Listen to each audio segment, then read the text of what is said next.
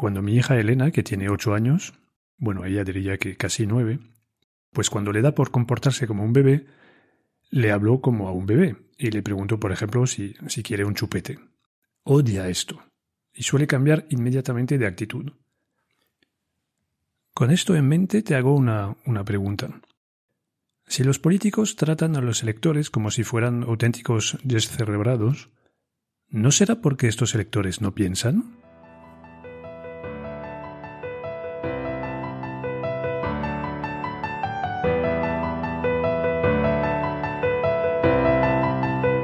Te llames Platón, Jesulín, Einstein o Kim Kardashian, cuando no piensas, la lías.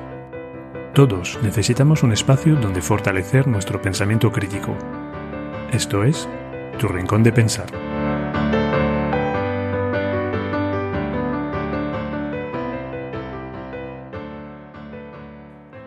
En este episodio me voy a interesar por el pensamiento del elector en época de campaña electoral. Mi idea es aprovechar el, el contexto eh, más o menos inmediato para analizar esta cuestión. Es decir, me voy a mm, apoyar en un análisis de la última campaña de las elecciones autonómicas de, Madrid que han tenido lugar hace poco más de, de un mes.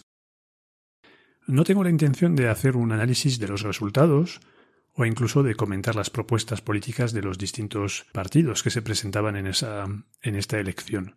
Eh, me quiero centrar en los, las dinámicas que se pueden observar y lo que pueden desvelar de nuestra manera de pensar como electores.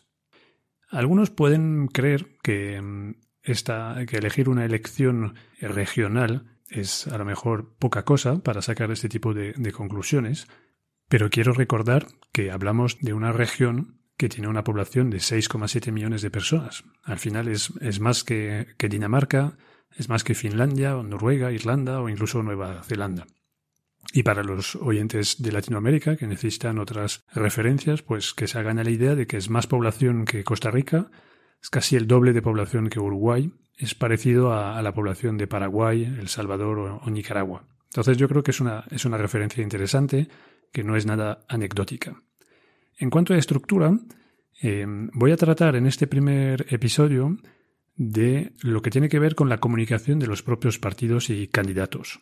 Y voy a dejar para un siguiente episodio el análisis de los medios de, comunicación. Así no se hace un episodio demasiado, demasiado largo. Entonces, nos, vamos a, centrar en los, la comunicación de los partidos. Concretamente voy a repasar la comunicación de los seis partidos principales y sobre todo la comunicación que expresan a través de las cartas oficiales que mandan a los electores en millones de ejemplares.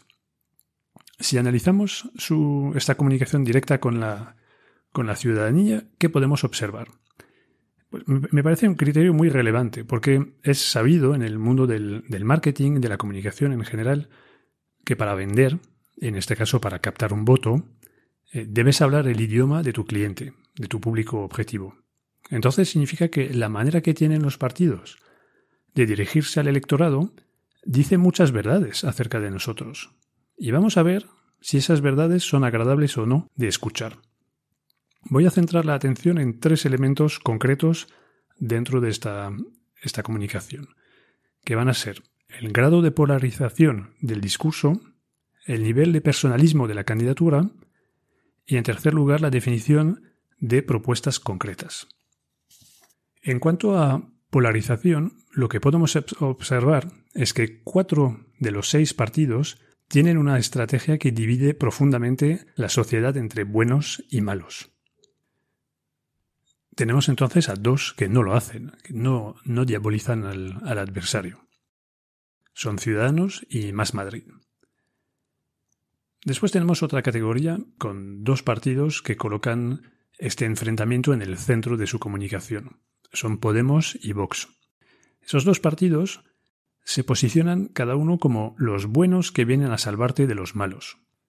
He extraído de sus, de sus cartas unas cuantas frases que, que demuestran este gran nivel de polarización. Se, pueden, se puede leer, por ejemplo, frases como Madrid no es como ellos. Ellos son egoístas e intolerantes. Ellos piensan que si te va mal es porque te lo mereces. Ellos no creen en la igualdad. Unos se marcan como objetivo, y leo, mantener fuera del gobierno a la izquierda sectaria y a las políticas progres que todos, salvo Vox, han asumido. Y finalmente tenemos a dos partidos que también polarizan, pero que lo hacen con más sutileza. Por un lado tenemos al Partido Popular, que centra toda su campaña alrededor de un concepto único que es la libertad. En su carta, la carta que manda a los, los electores, solo aparece la foto de la candidata y la palabra libertad. Realmente con esto crea un falso dilema, porque pretende sugerir al electorado que el electorado puede elegir entre libertad, que es su propuesta, y todas las demás propuestas que no son de libertad. Y con esta estrategia de comunicación, el Partido Popular también divide la sociedad en dos bandos, los amantes de la libertad y los que no son pro libertad. La última propuesta que podemos calificar de polarización eh, sutil es la del Partido Socialista, porque se queda como a medio camino entre un, candidato que quiere hacer una campaña eh, fundamentada en eh, la seriedad, la experiencia, la concordia. habla, por ejemplo, en su carta de rechazo al enfrentamiento, al sectarismo, de gobernar sin extremismo, buscando acuerdos por el bien de Madrid. Pero Concluye su carta con una frase que no deja mucha duda. Dicen, somos la alternativa progresista, la del Madrid sin extremismos que dice no a un Madrid convertido en una región de Europa gobernada por la ultraderecha. Entonces ahí, pues bueno, pues echan por tierra a toda esta, esta intención de hacer una política de concordia, porque claramente presentan el electorado otra vez una, una elección entre dos bandos, el suyo, de los buenos, y el otro, que califica de, de ultraderecha. Como puedes ver, repasando todas esas propuestas y detectando este alto nivel de polarización, lo que vemos es una clara apuesta por la activación del miedo. El discurso es Viene el lobo, bótame a mí que te voy a proteger. Y paso entonces al segundo punto que quiero examinar en todas esas eh, documentaciones de propaganda electoral, que es el personalismo. Y ahí se marca un 6 de 6. Todas las candidaturas son muy personalistas. El personalismo es generalizado en esta campaña. Solo se habla y se enseña al líder de la lista. A veces hay pequeños intentos de referirse a un equipo, pero no se concretan de verdad. No se, no se habla de ningún otro miembro de la lista en concreto y de sus capacidades específicas. Y otras veces podemos observar incluso lo que ya he llamado un personalismo al cuadrado. Me refiero en concreto al, caso de Vox, que decide poner una foto de la candidata que lidera la lista para Madrid, pero también enseña al líder del partido, aunque éste no sea candidato en esta, en esta elección. ¿Por qué doy tanta importancia a eso del, personalismo? Pues me parece que es una falta de, de realismo y de transparencia. Me atrevería incluso a decir que es una muestra de infantilización del electorado. Te recuerdo que hablamos de la gestión de una región de casi 7 millones de habitantes. Entonces yo considero que es por definición una gestión ultra compleja, que de ninguna manera puede ser asumida por una sola persona. Para ilustrar esto voy a, a usar un pequeño cuento. Imagínate que alguien que quieres mucho, puede ser tu padre, tu madre, un hermano, un hijo, eh, tiene una, enfermedad grave y le tienen que, le tienen que operar. Entonces, eh, dudas entre dos, hospitales. Visitas el, primer hospital y ahí eh, te presentan el equipo de médicos que se encargaría de la, de la operación. Entonces te presentan a, a un anestesista y le puedes hacer preguntas te presentan a la persona que va a quitar el, órgano, te presentan al equipo que se va a ocupar del trasplante, te presentan al equipo que se va a ocupar de la recuperación del paciente y asegurarse de que no hay rechazo del, del nuevo órgano, etc. Y en el segundo hospital te encuentras con una persona del departamento de marketing que viene y que te vende que es el mejor hospital, que todo va a salir muy bien y que tienes que confiar en él. En una situación así, ¿en qué confiarías? De verdad. Yo, yo vamos, estoy seguro que me, me decantaría por este hospital donde he podido ver a todo el equipo. Entonces, ¿por qué no reaccionamos así en una elección donde también se trata de una cosa compleja. ¿Por qué los partidos se empeñan en vendernos a un presunto superhéroe? Una sola persona. ¿Acaso el electorado no tiene la suficiente madurez como para asumir que se trata de una gestión compleja que requiere de un equipo de personas muy competentes? A lo mejor me llamarás mal pensado, pero yo sospecho que hay detrás de esto una voluntad generalizada de huir del debate sobre las competencias técnicas y de quedarse en una capa de comunicación. Al ciudadano, ¿te ¿tú crees que le conviene que la política se convierta en esta lucha de comunicadores? Yo creo que no. Yo creo que es un, es un error. Debemos hablar de las competencias y se nos debe presentar equipos de personas que ofrecen competencias complementarias. Y finalmente nos vamos a interesar por el tercer ángulo de análisis, el de las propuestas. Y ahí tenemos un 0 de 6. Ni un solo partido comunica propuestas políticas serias a los votantes. Hay, sin embargo, varias maneras de asumir esta orientación a la no propuesta. Podemos la asume sin tapujos. No se comunica ni una sola propuesta al elector. Es un programa exclusivamente en clave negativa. En su carta se limita a decir vótame a mí para que no gobiernen estos otros. En el PP la estrategia es un poco distinta. Hay una pseudo propuesta, que es libertad.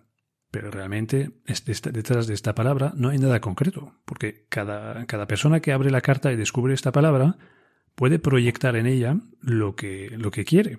Y, todas las personas van a, proyectar cosas distintas. Entonces no se puede decir que se hace una propuesta concreta. En, en cuanto a Más Madrid, es todo muy superficial. Todo se limita a una, una frase donde hay una serie de conceptos que se enumeran. Te lo, te lo leo clima, alquiler, coma, feminismo, derechos LGTBI, salud mental y servicios públicos. A mí me parecen que son más preocupaciones que propuestas. En el caso del Partido Socialista hay muy poco. Se tira de la etiqueta mágica del progresismo, como si esto fuera algo muy concreto. En el caso de Ciudadanos sí que hay, hay propuestas, pero yo considero que tienen un formato típico de una carta a los Reyes Magos. Es decir, se habla del qué, pero nunca del cómo. Y finalmente tenemos a un caso peculiar, que es el de Vox, porque Vox se refiere en su carta a un, a un pequeño programa de 10 de medidas urgentes al que se accede a través de un código QR que se puede escanear con un, con un móvil y es el único partido que hace esto. Te, manda algo que parece que es algo más elaborado y más, más concreto. Lo que pasa es que una vez que llegas a esta, a esta propuesta, te das cuenta de que es una perspectiva bastante eh, simplista. Me atrevo a decir que hay una apariencia de seriedad y de racionalidad, pero que en realidad no hay una verdadera intención de convencer al lector y de apelar a su razón. Solo se busca estimular las emociones. Porque si te fijas, leyendo esas pseudo propuestas, ves que en realidad es un empajeramiento artificial entre las preocupaciones de la gente y cada vez un colectivo que pueda servir de chivo expiatorio. A veces son los políticos, muchas veces son los inmigrantes, y en realidad se proponen medidas que no van a permitir alcanzar los objetivos, porque no tienen nada que ver con los objetivos. Son medidas que permiten en realidad al elector darse el gusto y castigar a un colectivo que, siente como una amenaza. Pero no son propuestas, no son propuestas serias. Entonces la conclusión es que ni un solo partido se dirige al electorado como si fuera un adulto racional, alguien a quien explicas cómo vas a conseguir el resultado que prometes. No hay una sola propuesta que vaya acompañada de una estrategia creíble y de, por ejemplo, un presupuesto. Se intuye en todas las cartas que hay un aumento de gasto, porque se hacen muchos regalos. Los Reyes Magos siempre hacen regalos. Pero nadie asume que va a tener que recaudar mucho más o hacer recortes significativos en otros ámbitos para poder pagar esos regalos. Esa es la triste realidad de esta, de esta campaña electoral. Y entonces esto me llevó a las, las conclusiones. ¿Qué dice todo esto de nosotros como electores? Hay una, hay una apuesta casi generalizada por la emotividad frente a la racionalidad. Y eso significa que el electorado es visto por los partidos como una masa de personas emotivas y hasta histéricas, o una masa de niños pequeños que creen en los Reyes Magos. Toda esta polarización está hecha para excitar las emociones, enemistando unos y otros. Todo este personalismo nos aleja mucho de la racionalidad, porque lo que se busca es más la seducción de una cara, de una sonrisa. A menudo ni se molestan en dar información relevante acerca del perfil competencial del candidato que, que, concentra toda la atención. Eso es el colmo. Solo hablan de una persona y encima no hablan de las competencias de esta persona.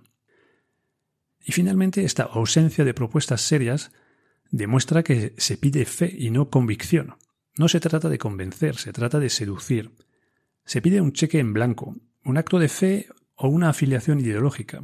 No hay un compromiso claro que después eh, se pueda evaluar al final de una legislatura. Porque si yo no prometo nada claro, pues una vez que termine la legislatura tú no me puedes reprochar, reprochar que, que no he hecho lo que había dicho que iba a hacer.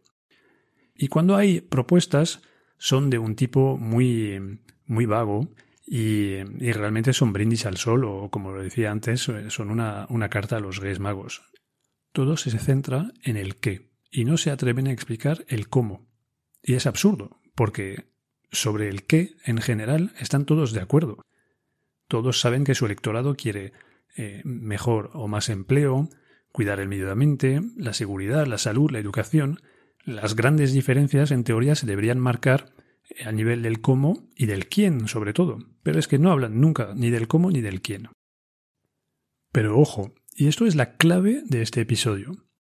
Cometerías un grave error echando la culpa a los partidos y a los políticos nos sirven este plato porque saben qué es lo que queremos comer.